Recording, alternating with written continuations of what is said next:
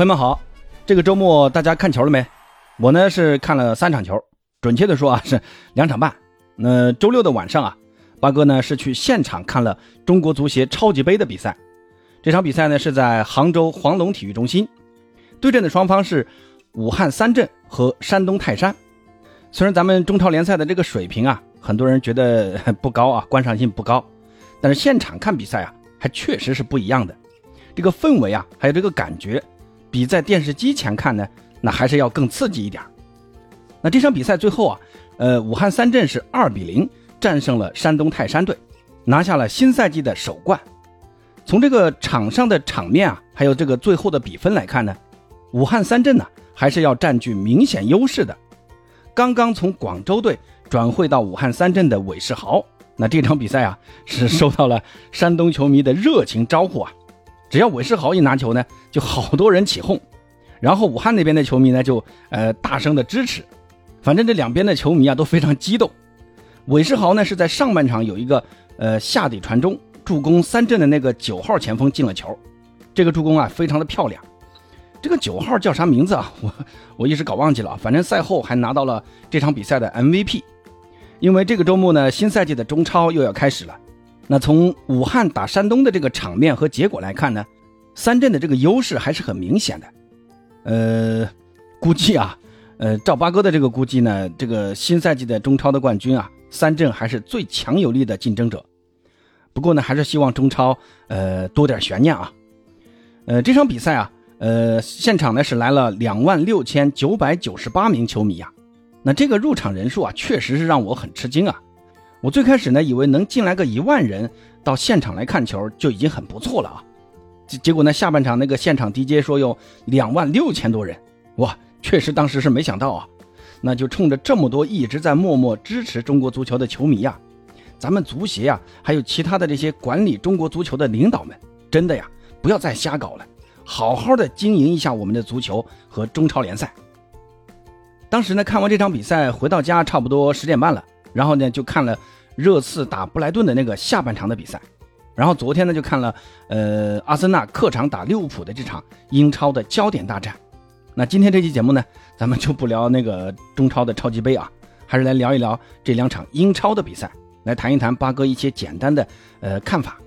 先来看一看热刺的这场比赛，这场比赛呢，热刺最终是二比一战胜了布莱顿。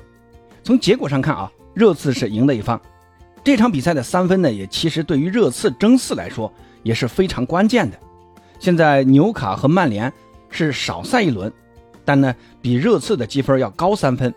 英超呢剩下还只剩下八轮联赛了，热刺如果这场比赛输了，那基本上也告别争四了。那这场比赛幸亏啊，最后还是拿下了布莱顿，积分上还算是咬住了纽卡和曼联。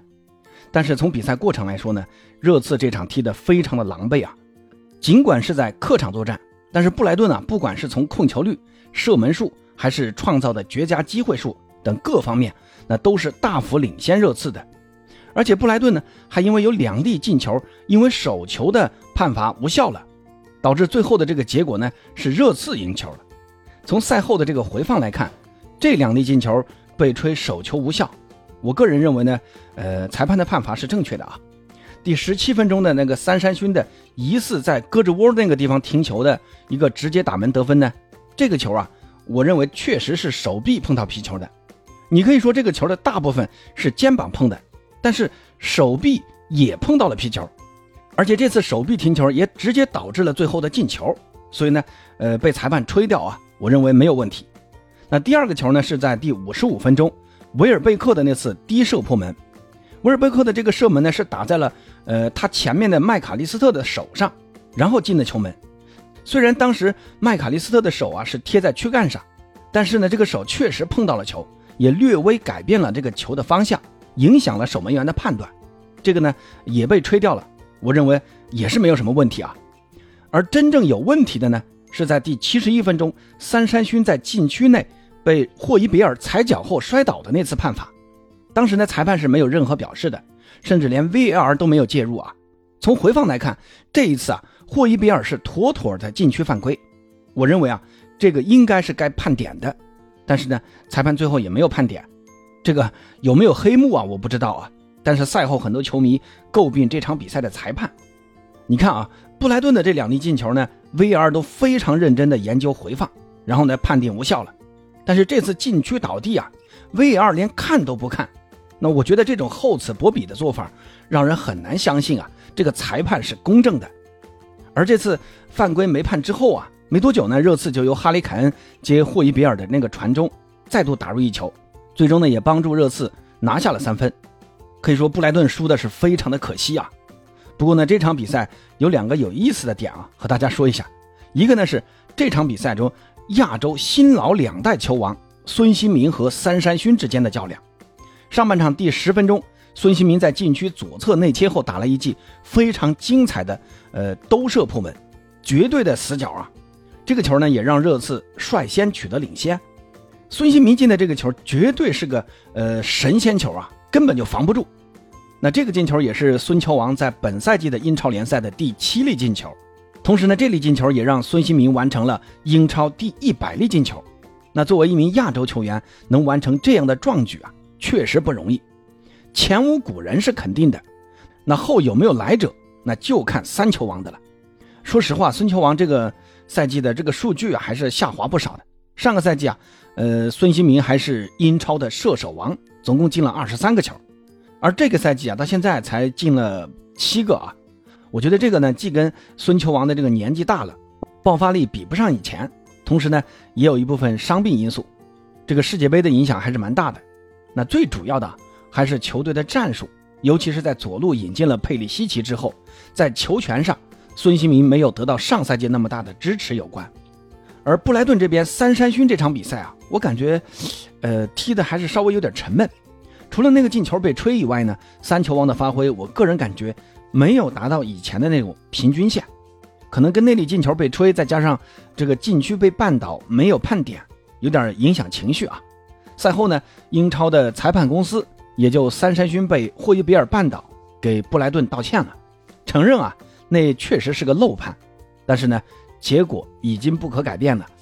其实裁判这场比赛的判罚还有一个很让人无语的点啊，那就是下半场因为场边的一次争执啊，他呢把两队的主教练都出示红牌给罚下去了。其中热刺的临时主帅斯坦南尼，他当时并没有参与那次冲突，结果呢还是被裁判给罚下去了。当时斯特兰尼看到裁判给他出红牌啊，感觉到很委屈啊，凭什么罚我呀？我又没参与。所以你看，这个英超这个裁判的水平啊，真的要继续提高啊，不然这种搞笑的判罚真的是很倒人胃口的。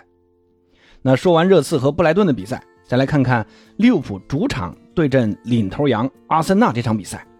这场比赛我可以说双方踢的是非常的精彩啊，除了没有红牌，那一场经典比赛该有的元素，这场比赛全部都有了。阿森纳在上半场第八分钟啊，就在客场先声夺人。当时呢是厄德高直塞，结果呢这个球是打在了回撤的范戴克的脚后跟上，球呢是被前插的马丁内利给拿到了，结果马丁内利是错进错出啊，跌跌撞撞的在两名后卫和守门员阿里松的封堵下，把球给捅进了球门。这个进球啊让我想起了世界杯半决赛阿根廷打克罗地亚那场比赛，阿尔瓦雷斯在上半场进的那个球啊，也是这个后卫间接助攻的。小蜘蛛当时是跌跌撞撞的，把这个球啊给捅进了球门的。那马丁内利这个球呢，就跟阿尔瓦雷斯当时进的这个球的这个情形啊差不多。那这样啊，阿森纳就在安菲尔德率先是打破僵局，然后到了第二十五分钟，又是马丁内利，他的传中呢找到禁区的热苏斯，热苏斯这个弹跳确实厉害啊，他草草的就在空中等着这个球落下来，然后呢一个狮子摆头啊，把这个球呢摆进了球网。你看，半个小时不到，阿森纳在客场两球领先。本来看到这儿了，基本上以为阿森纳这场比赛稳了。结果呢，利物浦很快就发动反攻啊。第二十分钟呢，法比尼奥来了一个后场的过顶长传，罗伯逊在接球后来了一个准单刀打远角，稍稍偏出了。然后第三十三分钟，亨德森呢在右侧也送了一个直塞，萨拉赫当时是顺势呃利用速度抹了过去，然后也是个单刀啊。结果呢？他想挑射啊，结果这个触球位置应该是没把握好，给射得太歪了，直接就浪费了这么一次很好的单刀机会。好在萨拉赫在第四十二分钟呢，在后点抢射啊，也扳回一球，给下半场啊保留了一丝希望。那到了下半场呢，阿森纳看还是领先啊，呃，踢的就相对有点保守。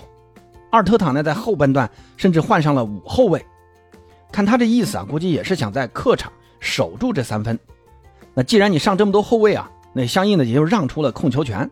结果呢，利物浦啊是利用控球权是越打越来劲。在第八十八分钟，阿诺德先是穿裆在底线附近啊是过掉了金琴科，然后挑传后点，菲尔米诺呢在后点头球来了一个绝平。而且呢，利物浦在进球之后啊，继续狂攻，在补时阶段，他们甚至都有绝杀的机会。当时呢，拉姆斯戴尔啊是接连扑出了萨拉赫和科纳特的射门，贡献两记神扑啊。这两记神扑呢，也算是保住了阿森纳的客场这一分。其实这场比赛啊，我感觉利物浦的表现要更好一点啊。下半场呢，利物浦的这个绝对机会要比阿森纳多很多，但很可惜啊，最后还是没有赢下来。那一个呢，是因为拉姆斯戴尔这个神勇发挥；另外一个就是利物浦的这群前锋啊，没把握好那么多好机会。你像鲁涅斯啊、萨拉赫啊，各种浪费机会，非常可惜啊。阿森纳能拿下这一分啊，真的是要感谢萨拉赫的。那这场比赛啊，阿尔特塔我感觉还是有点保守啊。下半场的那几个换人呢，呃，我觉得是有待商榷的。金琴科在下半场后半段这个体能啊，明显就不足了。但是呢，呃，他还是选择把金琴科留在场上，这个呢也最后导致了那个丢球啊。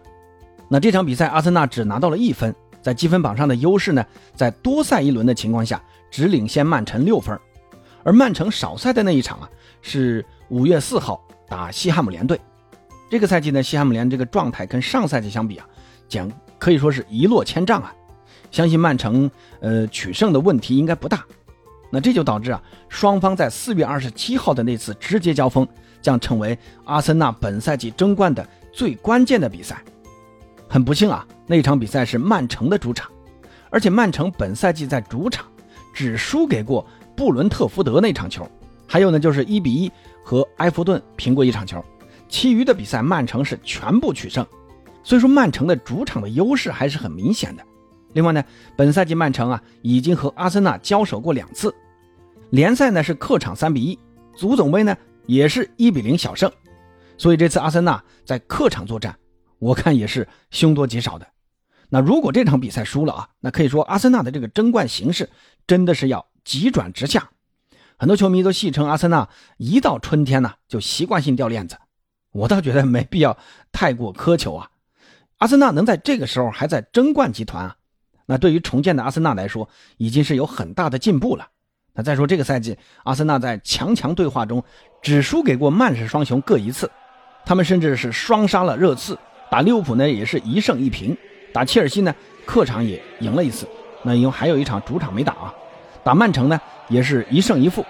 你看 B 跟六之间的这个战绩，我觉得对于阿森纳来说已经是足够出色了啊。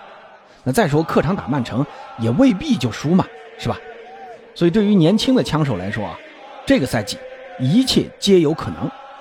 好了，那今天就先聊到这么多吧。有啥想说的，在评论区见。咱们下期再见。